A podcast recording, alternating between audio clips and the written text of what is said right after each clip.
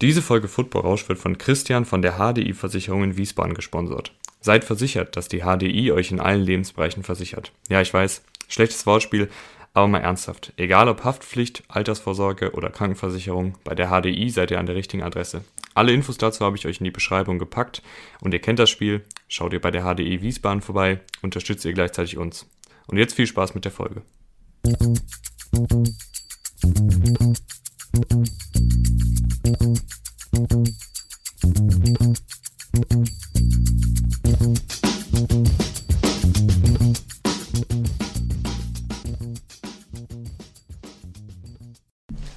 Und damit hallo und herzlich willkommen zu Football Rausch. Mein Name ist Tim Rausch und an meiner Seite ist wie immer Rahman Ruprell. Hallo Rahman.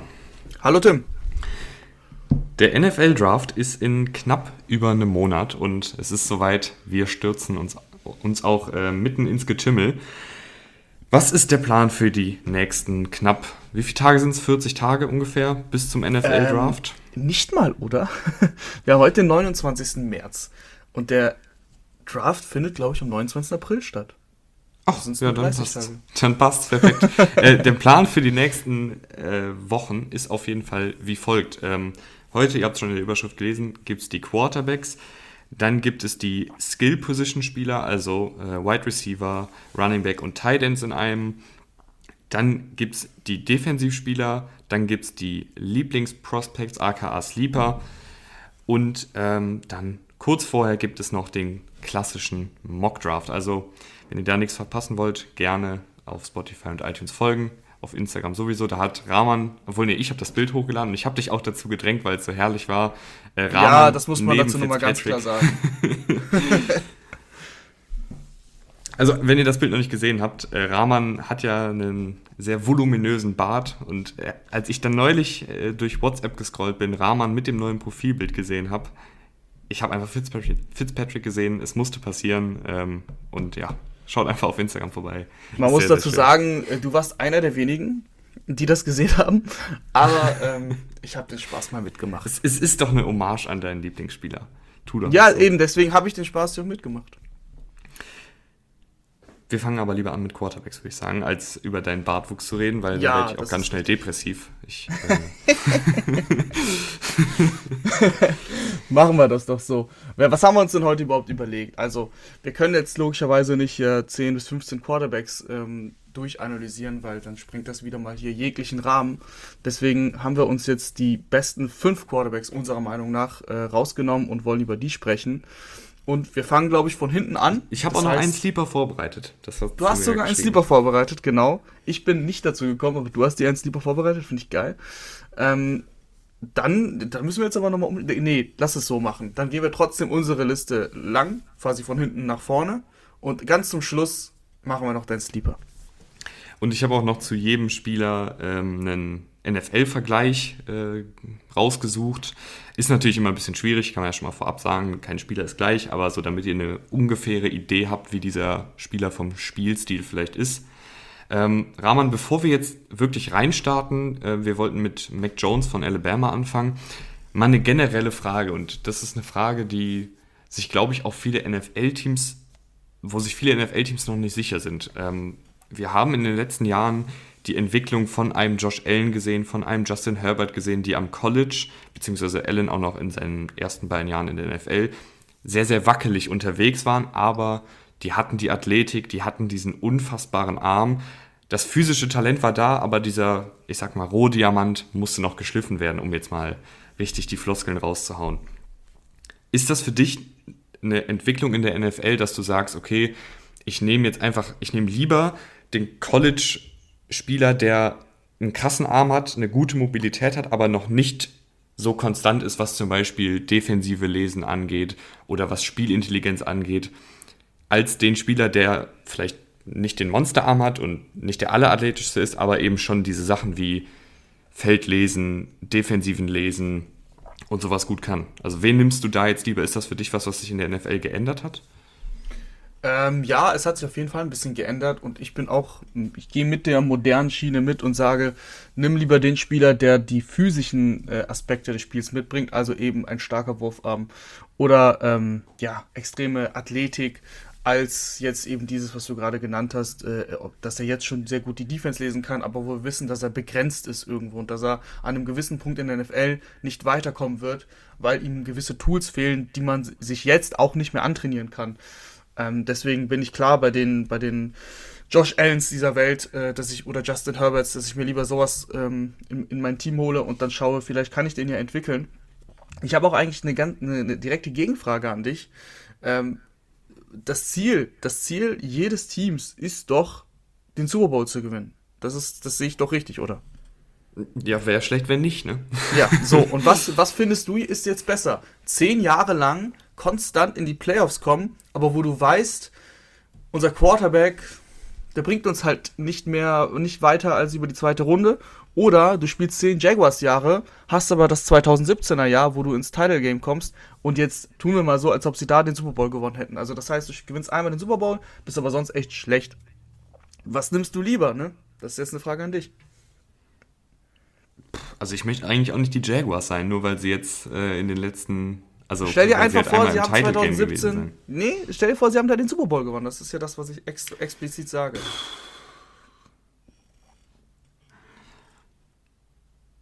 Also lieber ein Jahr Super Bowl und neun Jahre schlecht oder zehn Jahre solide, aber kein Super Bowl. Hm. Ganz genau. Ich glaube, ich nehme den Super Bowl dann mit. Ja, das ist nämlich das, worauf ich hinaus will und ich würde sagen, 32 von 32 Teams würden dir da zustimmen. Deswegen bin ich der Meinung, du solltest, was Quarterbacks angeht, eben dieses Risiko eingehen, mit dem, ähm, dass du Spieler holst, die eben die physischen Aspekte mitbringen und den Rest kannst du eben noch mit Coaching dem Spieler beibringen. Ganz einfach aus dem Grund, wenn es nicht funktioniert, dann kann ich ja wieder einen Quarterback im nächsten Jahr draften, weil ich war ja schlecht, weil es ja nicht funktioniert hat. Deswegen bin ich auch eigentlich ein Fan davon, den, den jungen Quarterback sofort reinzuwerfen. Vielleicht nach ein, zwei, drei Wochen, wenn er die Zeit braucht. Aber dieses eine ganze Saison nicht spielen lassen oder sogar zwei, was früher ja gang und gäbe war, da bin ich kein Fan von. Weil du kriegst sofort ein Bild davon, was dein Quarterback kann. Perfektes Beispiel Josh Rosen. Ähm, und wenn es dann nicht gelaufen ist, dann holst du dir den Quarterback im nächsten Jahr. Und das war dann Kyler Murray genauso gut hätten das die Chargers machen können. Die haben Justin Herbert dann reingeworfen. War auch ein bisschen die Umstände ne, mit, mit Tyrell Taylor und der, und der Lunge. Aber du hast sofort gesehen, okay, der kann was. Wenn sie gesehen hätten, der kann nichts, dann hätten sie am Ende nicht mehr vier Spiele gewonnen und hätten jetzt einen Top-5-Pick und hätten einen Quarterback geholt. Du weißt, worauf ich, worauf ich hinaus will. Du kannst, also es ist, die NFL hat sich verändert. Es ist nicht mehr so, dass du einem Quarterback vier Jahre Zeit gibst. Siehe Tour, die ganzen Diskussionen um Tour. Das hätte es früher nicht gegeben. Das gibt es, weil es Beispiele dafür gibt, dass du nicht unbedingt, und das geht jetzt wieder komplett von dieser menschlichen Seite to total ab, weil wir, wir, wir setzen diese Spieler so extrem unter Druck, dass wir sagen, okay, wenn du im ersten Jahr nicht geliefert hast, dann tschüss. Das ist natürlich extrem hart, aber man muss, man muss es ja leider, leider sportlich sehen. Und es gibt jedes Jahr unfassbar viele Talente, die dann in die Liga kommen per Draft. Und wenn du einen hohen Pick hast, dann musst du dir Gedanken machen über einen Quarterback, wenn dein Quarterback eben nicht funktioniert hat. Ihr könnt uns gerne äh, wissen lassen, was ihr denkt. Nehmt ihr lieber den äh, soliden Game Manager, der dir eine gewisse Baseline gibt, wie man im Englischen sagt, aber halt nicht dieses Top 5 Quarterback-Potenzial? Oder nehmt ihr lieber den ungeschliffenen Rohdiamanten, der eher floppen kann, aber dafür auch eher durch die Decke gehen kann? Lasst uns das gerne bei Instagram oder Twitter wissen. Vielleicht mache ich auch irgendwie wieder eine Umfrage oder so. Mal schauen. Jetzt starten wir aber wirklich rein. Ähm, und als erstes haben wir Mac Jones von Alabama. Äh, letztes Jahr, das erste Jahr komplett gestartet. Davor das Jahr ist er mal für Tour reingesprungen, als der sich verletzt hatte.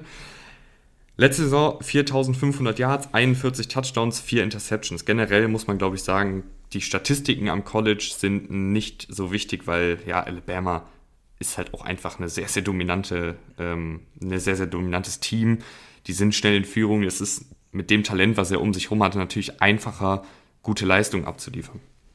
Ja, die Total Stats vor allem sind einfach nicht aussagekräftig. Das muss man wirklich ganz klar so sagen. Ähm, bei Mac Jones jetzt im, im Detail kann man das sagen, sehr viele äh, Read Options gehabt und sehr, sehr häufig schnell den Ball auch auf Devonta Smith äh, gepasst, der dann, oder auch Waddle, der, äh, die dann sehr viele Yards dann nach dem, äh, nach dem Catch auch kreieren können und so weiter. Also da muss man vorsichtig sein grundsätzlich bei, bei Mac Jones, ähm, was mir aufgefallen ist, ist ein extrem solider Spieler und ich finde so dieses Wort solide passt perfekt zu ihm. wenn die Umstände passen, wenn, äh, wenn er keinen Druck bekommt, wenn er, wenn er die Spieler auch um sich herum hat, die eben so gut sind, dann bringt er der wirklich viel. Dann kann er, dann sieht er teilweise sehr, sehr akkurat aus. Ähm, und du denkst, du kannst mit diesem Quarterback auf jeden Fall auch viele Spiele gewinnen. Das haben die, das haben die ähm, Crimson Tide ja auch gezeigt. Das Problem wird, glaube ich, ein bisschen so, wenn es, wenn es, wenn es die, wenn die Umstände nicht stimmen. Also wenn, wenn die, wenn er jetzt zum Beispiel zu einem Team kommt, ähm, das logischerweise auch relativ hoch draftet, wo die Receiver nicht da sind, wo die O-Line wackelig ist, und wenn er dann selber zeigen muss, dass er mit seinem eigenen Talent, äh, dass er, dass er eine Offense kreieren muss, dann, dann bekommt er Schwierigkeiten, weil einfach so Dinge wie ähm, Athletik zum Beispiel gehen ihm total ab. Oder auch ähm, dieser, dieser krasse Arm, den hat er nicht. Er ist im Kurzballspiel oder Intermediate-Spiel ist er, ist er wirklich gut, wenn, wenn es eben passt, wenn er den Druck auch nicht bekommt, aber sonst äh, gehen ihm da die Attribute ein bisschen ab. Ja, ich finde, ich find, Mac Jones ist, ein, ist erstmal ein guter Passer. Also du hast wirklich, du hast ja gerade auch schon gesagt, ähm, die Genauigkeit ist da, er scannt das Feld gut, Antizipation ist da, das heißt, er wirft den Ball schon, wenn die, also bevor die Receiver sozusagen an der Stelle sind. Das ist auch immer wichtig, gerade in der, in der NFL, wo die Fenster kleiner sind, da muss man mit mehr Antizipation arbeiten, à la Drew Brees zum Beispiel. Die physische Limitation ist, glaube ich, das, was, was ihn so ein bisschen aus der Konversation ähm, Lawrence, Fields, Wilson ähm, raushält, weil das war ja das, was, worüber wir jetzt vorab gesprochen haben. Er ist eben nicht jemand, der in der NFL zu den Besten der Besten gehört, wenn es um Athletik oder Armstärke geht. Und das ist einfach in der heutigen NFL keine Grundvoraussetzung, aber die meisten guten Teams haben halt auch einen sehr, sehr guten Quarterback heutzutage. Also du kannst halt nicht mehr viel es ist seltener, dass du mal ähm, mit einer sehr, sehr guten Defense sehr weit kommst oder mit einem sehr, sehr guten Laufspiel sehr weit kommst. Von daher ist Mac Jones für mich ein solider Starter. Aber ich, also, er ist für mich, es würde mich sehr wundern, wenn er irgendwann ein Top 5, Top 7, Top 8 Quarterback ist. Er ist eigentlich so ein bisschen der klassische Game Manager, oder? Ich habe mir aufgeschrieben, äh, Spielweise ist so ein bisschen Andy Dalton. Und zwar jetzt mhm. nicht der Andy Dalton von letztem Jahr, sondern wirklich der Andy Dalton in seiner Blüte. Solider Game Manager bis gut, kann auch ein Team in die Playoffs führen. Aber du weißt eben nicht, ob es für den ganz großen Sprung reicht. Also da müsste dann wirklich alles stimmen. Da muss eine solide Defense haben, eine solide Playmaker haben. Aber nur weil er jetzt eben nicht dieser Top 5 Quarterback ist, heißt das auch nicht, dass er total schlecht ist. Also ich glaube, nee, Mac Jones ist trotzdem jemand, mit dem ein Team, was einen Plan hat, arbeiten kann. Ich würde sagen, in einem Satz zusammengefasst, er macht dir nichts kaputt, er repariert aber auch nicht viel. Das ich, wäre würd, meine Zusammenfassung. Ja, ich, ich würde tatsächlich so weit gehen und sagen, dass du Mac Jones am ersten Tag vielleicht noch besser ist als Zach Wilson und Justin Fields, weil er halt eben schon diese Reife hat in Sachen ähm, defensiven Lesen, äh, das Feld lesen und so weiter und so fort. Antizipation, da ist er für mich noch einen Schritt vor Fields und Wilson. Aber es ist eben so, in zwei, drei Jahren kann ich mir gut vorstellen, dass Wilson und Fields ihn überholt haben. Hast du denn einen NFL-Vergleich? Weil mir fällt jetzt spontan einer Andy ein. Der, ja, stimmt, hast du schon gesagt. Andy Dalton. Andy Dalton. Ich habe sogar einen noch viel aktuelleren. Und ähm, da muss ich dazu sagen, vielleicht ist, also das, das ist schwer zu sagen. Ne? Wir sind noch nicht, der hat noch kein NFL-Spiel gespielt aber für mich kann er eine bessere Variante von Gardner Minshew werden. Also Gardner Minshew finde ich auch bringt dieses äh, alles was was Mac Jones mitbringt im Kurzballspiel solide, nicht diesen dicken Wurfarm.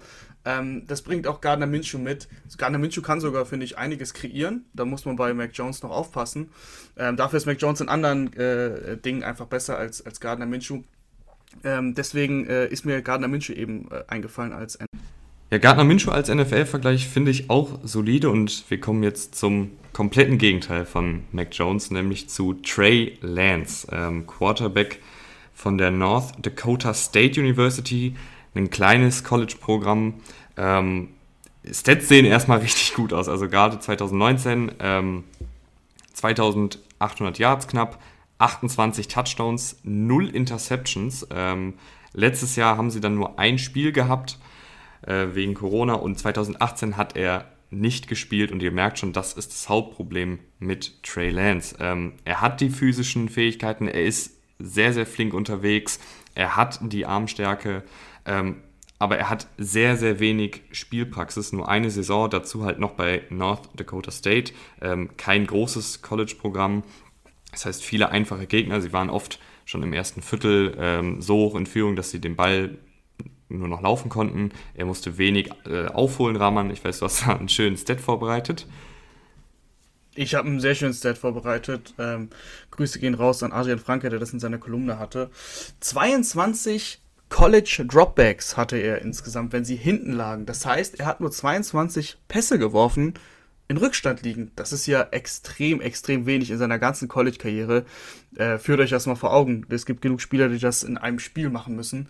Äh, deswegen, allein das zeigt ziemlich klar, ähm, dass es eine unfassbare Wildcard ist, äh, der Trey Lance. Wir wissen, was er theoretisch in der, mit seiner Athletik ähm, und mit seinem Gefühl auch als Läufer äh, erreichen kann, aber wir haben einfach unfassbar wenig Film ähm, wenn ich mir, wenn ich mir Trey, Trey Lance angeguckt habe, dann musste ich immer an, an Josh Allen denken. Äh, ich finde, das ist gefühlt eins zu eins das Gleiche, was wir über Josh Allen letztes Jahr, äh, beziehungsweise vorletztes Jahr gesagt haben. Trifft eins zu eins auf Trey Lance zu. Also wirklich ähm, die Tools, die er hat, diesen extremen Wurfarm, diese extreme Athletik auch, die sind da, die sind absolut da. Äh, auch als Läufer ist er jetzt nicht ähm, super flink, sondern eher ein physischer Läufer genau eben, was auch Josh Allen an den Tag legt. Nur so wie Josh Allen in die Liga kam, auch mit viel Vorsicht bedacht. Ähm, so ist es eben sogar viel krasser eigentlich bei Trey Lance, weil wir viel weniger Spielpraxis eben gesehen haben im College. Also er ist noch ein extrem roher Spieler, da muss das Coaching stimmen, er muss Glück haben, eben wie Josh Allen, dass du einen wie Brian äh, Dable bekommst, der dich dann in dem Sinne ranbringt an die, an die, an die NFL und aufs Pro-Level. Und das wird ein bisschen Zeit brauchen, aber das Talent ist auf jeden Fall da und das Potenzial ist riesig. Ja, generell, ähm, auch wie du gesagt hast, man merkt ihm einfach an, dass, dass die Erfahrung in Sachen Pocket navigieren, also wie bewege ich mich in der Pocket, ähm, wie lese ich Play für Play die Defensiven, wie erkenne ich komplexe Defensiven, das fehlt einfach dazu halt noch beim Werfen. Die Genauigkeit ist hin und wieder ein Problem, Antizipation ist hin, hin und wieder ein Problem. Also ja, ich habe es jetzt schon öfter gesagt, ein sehr, sehr äh, ungeschliffener Rohdiamant. Aber ähm, du hast es schon angedeutet, das ist jemand, den du dann eher wählen würdest als einen Mac Jones, oder? Ja, auf jeden Fall. Das habe ich ja zu Beginn der Folge schon gesagt. Also das ist ja das perfekte Beispiel eigentlich im Endeffekt auf deine Frage. Ähm, lieber das, das krasse Talent und eventuell einen Top 3 Quarterback in drei, vier Jahren oder lieber ein Spieler, der mir eine Baseline gibt, der bestimmt ein Top 20 Quarterback ist, aber wahrscheinlich kein Top 10 Quarterback. Ähm, weil man muss dazu klar sagen, Trey Lance kann auch in die Liga kommen und wir wissen ja noch nicht, wohin er, wohin er gehen wird, aber sofort reingeworfen werden und dann kann er seine Leistung einfach nicht an den Tag legen und dann ist er ganz schnell wieder aus der Liga raus und dann redet man halt von einem Bust und redet von einem Spieler, der es nicht beweisen konnte und von einem schlechten Pick aber trotzdem mache ich das lieber, weil ich eben dann, wenn es so, wenn es so kommt, wie ich gerade gesagt habe, wieder einen hohen Pick bekomme und dann als Team, ich muss ja wirklich jetzt als Team denken, äh, kann ich mir wieder einen Quarterback holen. Das ist mir dann doch lieber als fünf bis zehn Jahre ähm, ein solider Mac Jones, der mich aber wahrscheinlich nicht weiterbringt. Ja, ich würde jetzt auch noch meine, ähm, meinen Spielervergleich nennen, aber es ist tatsächlich auch Josh Allen. Also ich, ich hab's, es ist auch ziemlich offensichtlich. Ich finde ja, es ist, es ist ähm, ziemlich offensichtlich. Es springt einem ins Auge. Es springt einem ins Auge. Wir gehen jetzt mal ganz kurz in die Werbung und hören uns in knapp 30 Sekunden wieder. Bis gleich. Egal, ob ihr euch bei Lieferando eine Pizza bestellt, bei Nike das Trikot eures Lieblingsspielers holt oder eine neue Playstation bei Saturn ordert. Mit MyWorld kriegt ihr bei jedem Einkauf Geld zurück, also Cashback und könnt es euch auf euer Konto auszahlen lassen. Obendrauf sammelt ihr noch Treuepunkte. Das Ganze ist komplett kostenlos. Link dazu ist unten in der Beschreibung. Und wie meine Oma schon sagte, wer den Cent nicht ehrt, der die Millionen nicht wert. Und jetzt weiterhin viel Spaß mit der Folge. Und da sind wir wieder. Also wie gesagt, ähm, unten in der Beschreibung ist der Link dazu. Da einfach draufklicken, dann kriegt ihr ein bisschen Kohle bei jedem Einkauf zurück und wir freuen uns über die Unterstützung. Wir kommen zu der Top 3 und bei uns ist an 3 Justin Fields, Quarterback von Ohio State. Ähm, hat zwei Jahre als Starter gespielt und Justin Fields, ich glaube, viele haben dieses äh, National Championship Spiel von ihm noch im Kopf, wo er wirklich, also da muss man echt sagen, da hat er sich sehr, sehr gut präsentiert und er hätte sich fast gar nicht besser präsentieren können, oder? Nee, das war, das war perfekt. Man muss dazu sagen, ich schaue in der Saison wenig College Football. Ich habe Justin Fields immer mal wieder gesehen, aber nie, dass ich mich wirklich hingesetzt habe und konzentriert von Anfang bis Ende sein Spiel mir angeguckt hätte. Ähm, sondern es war dann immer mal wieder nebenbei. Und das war das erste Spiel, also ich rede jetzt gerade von live, das war das erste Spiel, wo ich mich dann auch hingesetzt habe und mir das Spiel angucken wollte. Und dann haut er so eine Leistung raus wo ich als, äh, als kleiner Groupie auf der Couch natürlich total am Rad gedreht habe, dann ähm, von, von, der, von meiner Twitter-Bubble auch schnell wieder auf den Boden der Tatsachen zurückgeholt wurde, dass er mehr Spiele als das eine hatte. Ja, ich weiß. Trotzdem, das Spiel war wirklich in jeder, in jeder Facette überragend. Aber reden wir mal allgemein über Justin Fields. Also, Justin Fields kommt, kommt über, sein, über sein Armtalent, über, über die Genauigkeit, die er mitbringt und natürlich auch die Athletik, die er hat. Also du kannst äh, Justin Fields auch sehr, sehr gut als Läufer einsetzen, der auch spritziger ist ähm, und nicht eben diesen Laufstil hat von einem Trey Lance, sondern eben in die Richtung eines Kyler Murrays geht, auch wenn das jetzt äh, vielleicht zu hoch gegriffen ist. Aber ihr wisst, was ich meine. Da gefällt er mir wirklich gut. Ähm, was was man ein bisschen kritisieren kann, ist allgemein, dass sein, sein ganzer Prozess, wenn er durch seine Reads geht und so weiter, das ist noch nicht auf dem Level, was du in der NFL brauchst, weil es ein bisschen zu lang dauert. Er hält dann den Ball auch zu lange und ich glaube, dass es in der NFL sein kann, dass er da vor allem in seiner ersten Saison, wo er sich eben umstellen muss, am Anfang wirklich viele Sex einstecken wird. Da muss er den Ball einfach teilweise schneller loswerden. Ja, das sind so die, die, die üblichen Kritikpunkte bei ihm, dass er eben zu lange an seinem ersten Read klebt, also dann zu lange nur den einen Wide right Receiver anschaut, anstatt das Feld zu lesen. Ähm, und in der NFL, du sagst, hat man eben weniger Zeit. Ähm, ein weiteres Fragezeichen oder ein paar weitere Fragezeichen, die ich noch habe, sind Antizipation und Timing. Also da halt auch, das muss in der NFL alles einfach noch einen Ticken runter werden, einen Ticken schneller funktionieren.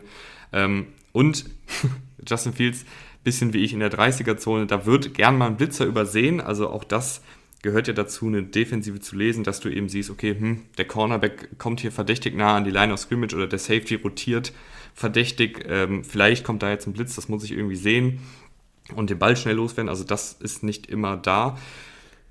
Aber auf der anderen Seite, du hast eben so viele positive Sachen. Du hast den guten bis starken Arm, du hast die gute bis starke Genauigkeit bei Würfen, kurz, mittel, lang. Ähm, er steht gut in der Pocket, bewegt sich gut in der Pocket und was eben, was ich immer super, super finde, ist, wenn die Quarterbacks dir im Laufspiel was bringen. Wenn du eben da ein 11 gegen 11 im Laufspiel hast, weil er eben den Ball behalten kann, anstatt ein 10 gegen 11.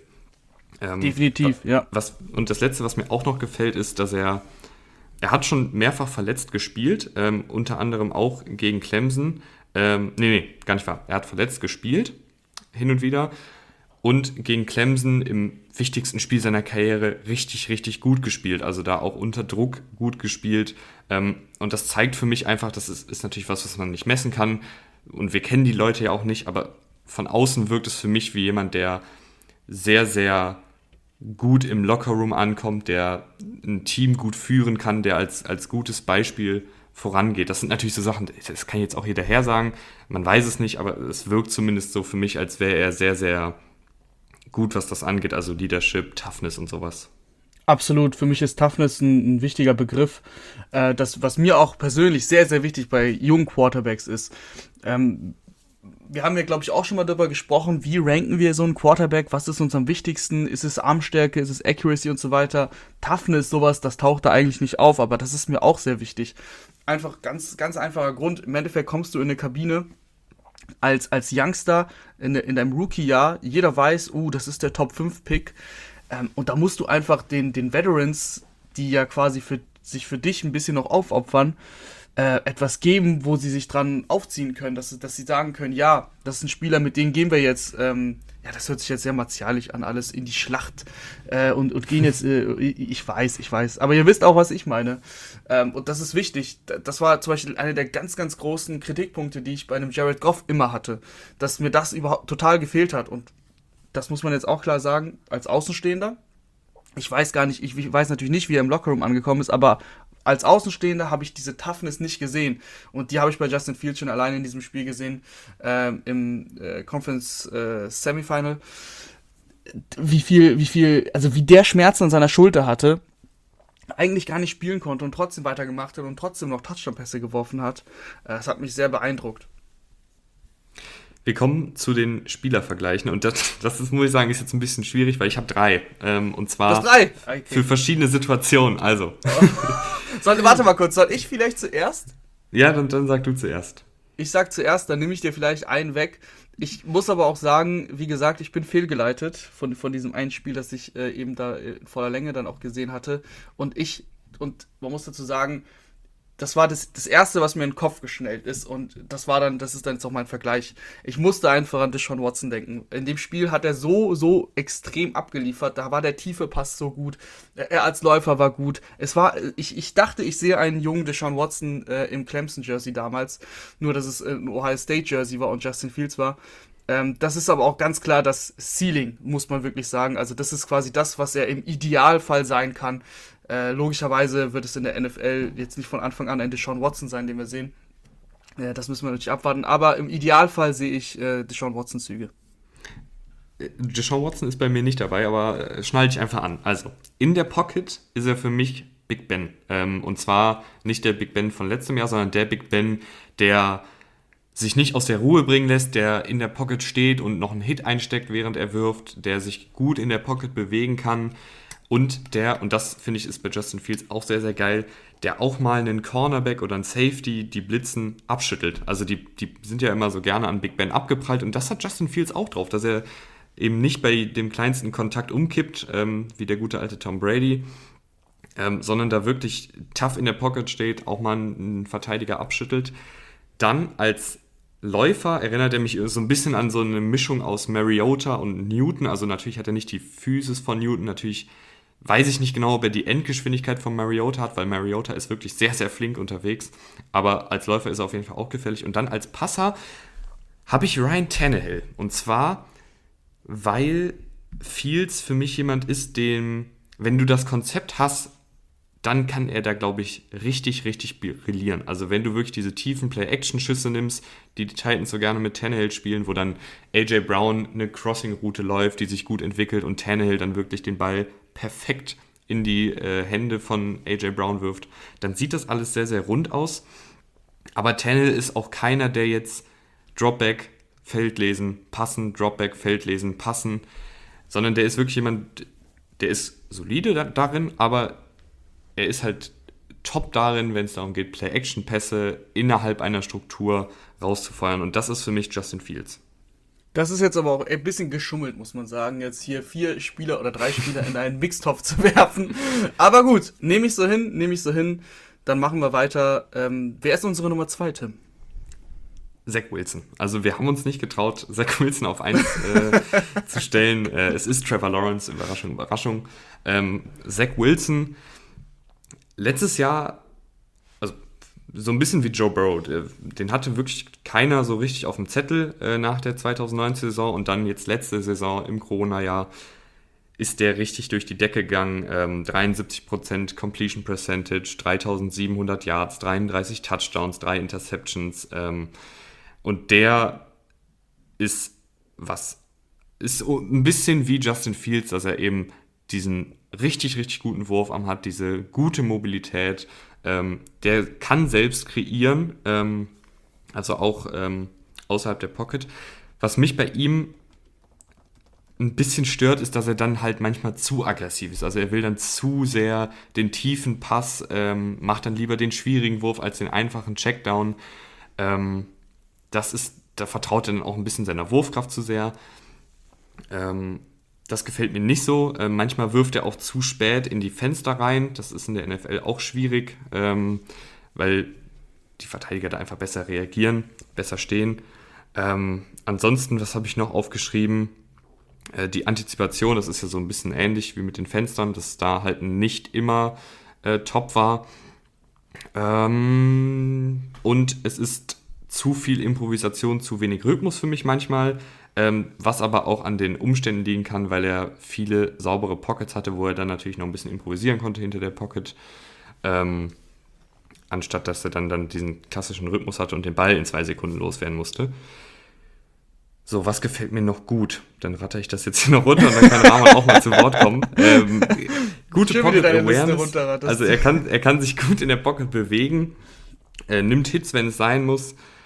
Und was mir auch sehr, sehr gut gefällt, äh, neben der Wurfkraft, neben der Mobilität und neben der Pocket Awareness, äh, Genauigkeit ist meistens da und der, der hat einen unfassbar schnellen Release. Also das ist wirklich was, was mir jetzt normalerweise bei Quarterbacks nicht so auffällt. Ähm, wenn ich die schaue, ich bin natürlich auch kein, kein Mega-Experte, ähm, aber der wird den Ball total schnell aus, wird den Ball einfach total schnell los. Und das ist in der NFL auch sehr, sehr wichtig, wenn du den Ball, das sind dann zwar immer nur Millisekunden, aber ein Drew Brees, ein Aaron Rodgers, die werden den Ball unfassbar schnell los. Das ist wirklich ein sehr, sehr guter, eine sehr, sehr gute Fähigkeit äh, als Quarterback, wenn man die in der NFL hat.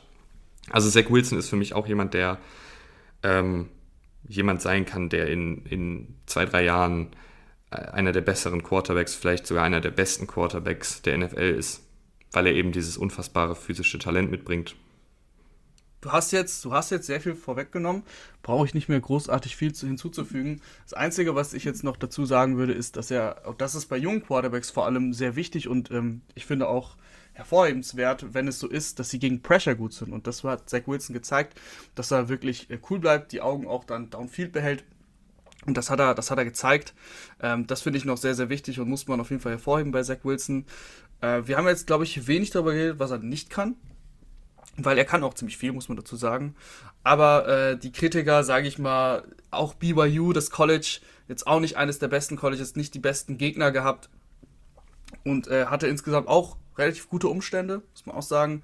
Ähm, da konnte er natürlich dann auch sein Talent zeigen. Ich, ich finde es auch immer schwierig, man kann ihn ja nicht dafür verurteilen, weil er bei einem schlechteren College war ähm, und, und schlechtere Gegner hatte oder dass er gute Mitspieler hatte. Das, was er dann gezeigt hat, war ziemlich gut, aber das sind jetzt noch, das wollte ich auf jeden Fall nicht unter den Teppich kehren. Ein bisschen das, äh, wo es Zweifler gibt. Ansonsten, ich meine, wir haben ja alle, glaube ich, diesen, diesen Wurf jetzt in seinem, äh, an seinem Pro Day gesehen, äh, wo gefühlt ganz Twitter total ausgerastet ist. Ich meine, der kann halt jeden Wurf machen. Ne? Der, der, der läuft in einem Rollout nach links raus, gegen seine, gegen seine Laufrichtung wirft er 40, 50 Yards downfield. Äh, perfekt in den Arm seines Receivers. Ich meine, allein dieser Wurf, ich weiß, äh, ganz, ganz Twitter ist wie gesagt ausgerastet. Ähm, das, das zeigt eigentlich schon ziemlich viel, was, was eben äh, Zach Wilson ist. Und wenn ich solche Würfe sehe, dann äh, gnade mir Gott, aber dann sehe ich halt Patrick Mahomes, weil das sind Würfe, die halt nicht viele Spieler machen können. Ähm, es, es, es, es wurde dann auch sofort, weil, weil viele Zach Wilson halt nach New York zu den Jets äh, rüberlotsen wollen, wurde sofort auch ein Clip gepostet von Sam Darnold, wie er einen im Spiel so macht. Ähm, ich weiß, in, in, die Diskussion will ich jetzt nicht, nicht nochmal neu einsteigen. Zach Wilson macht das halt ein bisschen häufiger als Sam Darnold.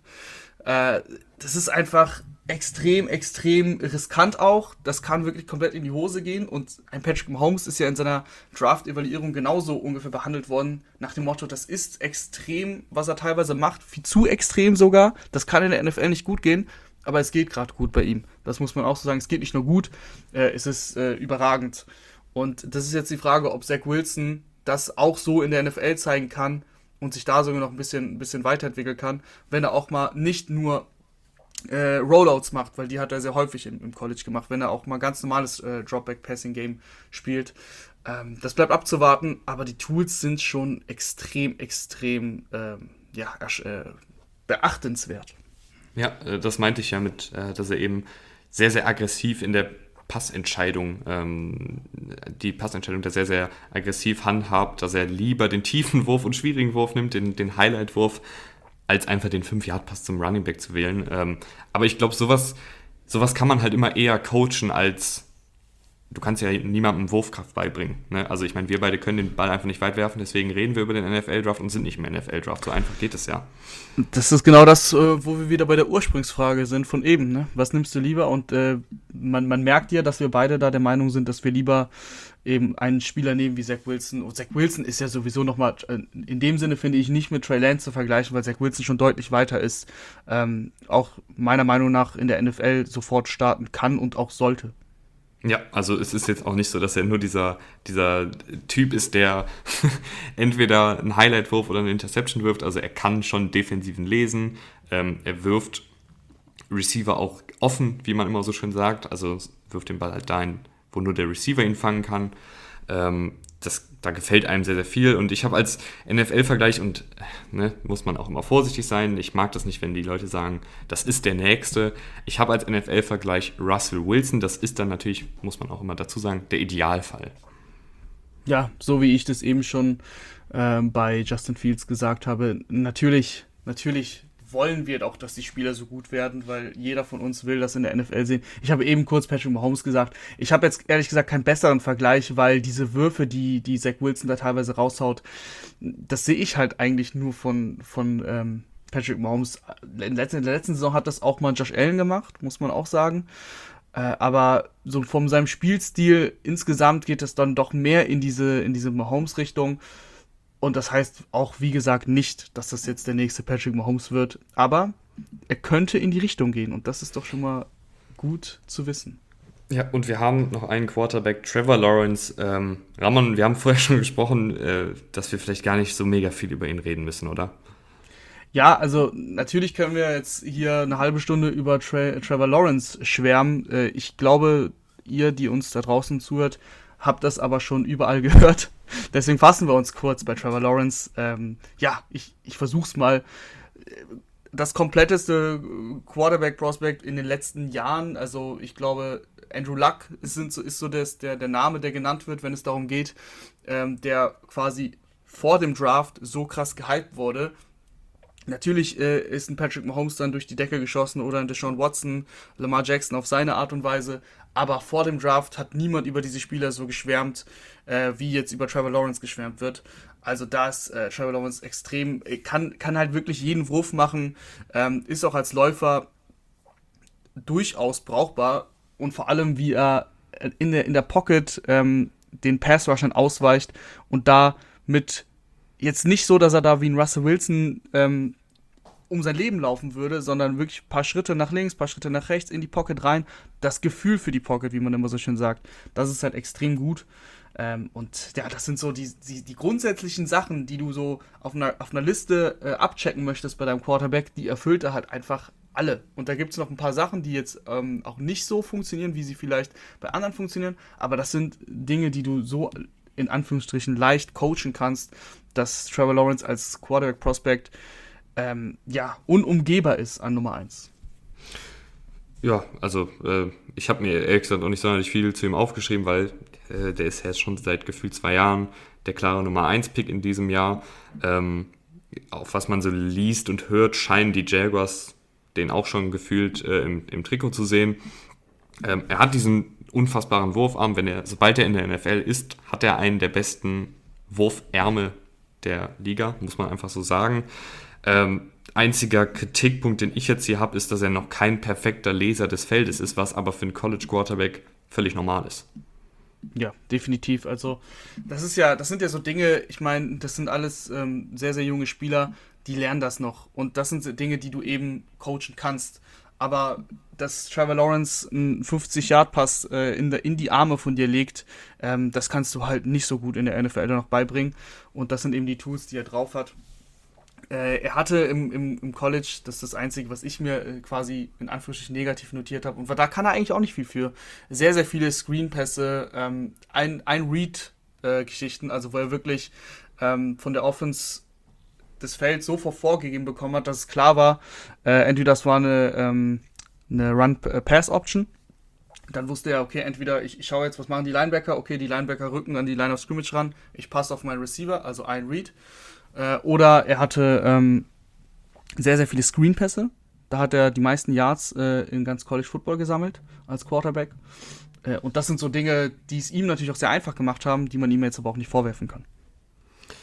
Ja, ich habe als NFL-Vergleich äh, Andrew Luck, äh, du hast es gerade schon angesprochen, und als Läufer tatsächlich Colin Kaepernick, ähm, weil äh, Lawrence ist dieser 2-Meter-Typ und wenn der mal wirklich ins Rollen kommt, dann macht er diese riesen Schritte, die auch immer Kaepernick gemacht hat und, und macht da echt ordentlich Meter. Ja, also, mit dem, ja, da bin ich nicht so ganz zufrieden. Vielleicht ist er ein bisschen zu, ist, zu langsam. Genau, Kaepernick ist deutlich explosiver, würde ich einfach sagen. Äh, ich finde den Luck-Vergleich sehr gut. Nicht nur, dass es quasi der ist, der jetzt so krass gehypt wird, sondern auch von seinen spielerischen Fähigkeiten ähm, sehe ich da auch Andrew Luck, ganz klar. Ich finde auch Andrew Luck als Läufer Äh, war auch ungefähr ähnlich zu Trevor Lawrence. Also finde ich, dass der Vergleich äh, sehr, sehr gut. Ja, ich wollte noch ein bisschen was anderes reinbringen. Ich weiß, du machst es gerne mit dem Mixer, ne? Wirfst die Spieler da rein, wie es dir, wie es dir passt. Aber äh, so mache ich das hier nicht. Ich habe zum Abschluss äh, noch einen Sleeper. Äh, Rahman, du kannst dich zurücklehnen. Ähm ich, ich, jetzt kommt's. Und, und, der Sleeper ist David Mills von Stanford. Ähm, ist ein ganz solider Typ. Ähm, ist eher Game Manager-Typ, dass er eben nicht diese mega Wurfkraft hat äh, und nicht diese mega Athletik, obwohl er jetzt beim Pro Day eine 4-6 ungefähr gelaufen ist, was schon echt flink ist, aber Pro Day-Zahlen und diese ganzen Zahlen, die da momentan rumgeworfen werden, da werden wir natürlich in den Folgen, wo es noch mehr auf die Geschwindigkeit und sowas ankommt, äh, deutlich mehr drauf eingehen, aber ich tue mich schwer, dieses Jahr dann wirklich zu glauben, dass es eine 4-6 ist. Äh, auf dem, also wenn man sich ihn anschaut, wirkt es nicht so, als würde er eine 4-6 laufen, eher so 4-8, 4-9 Richtung, also solide Athletik, aber jetzt nicht jemand, den man groß im Read-Option-Spiel einbauen kann. Ähm, aber es ist eben jemand, der das Feld gut liest, der wenig Fehler macht, aber halt, da fehlt dann halt einfach dieses Top 10 Quarterback-Potenzial. Aber ich für, für ein Backup finde ich das halt super. Also ich habe ich hab lieber ein Backup, äh, wo ich, wenn ich den reinwerfe, wo ich weiß, okay, der, der geht mit dem Ball sicher um, der macht die kurzen Pässe gut, der macht die mittleren Pässe gut und macht wenig Fehler, als wenn ich jemanden habe, der eine absolute Wundertüte ist, wenn ich den reinwerfe. Entweder ich kriege drei Touchdowns oder fünf Interceptions und zehn Fumbles. Das, das äh, habe ich lieber einen David Mills. Also das ist mein Sleeper, David Mills.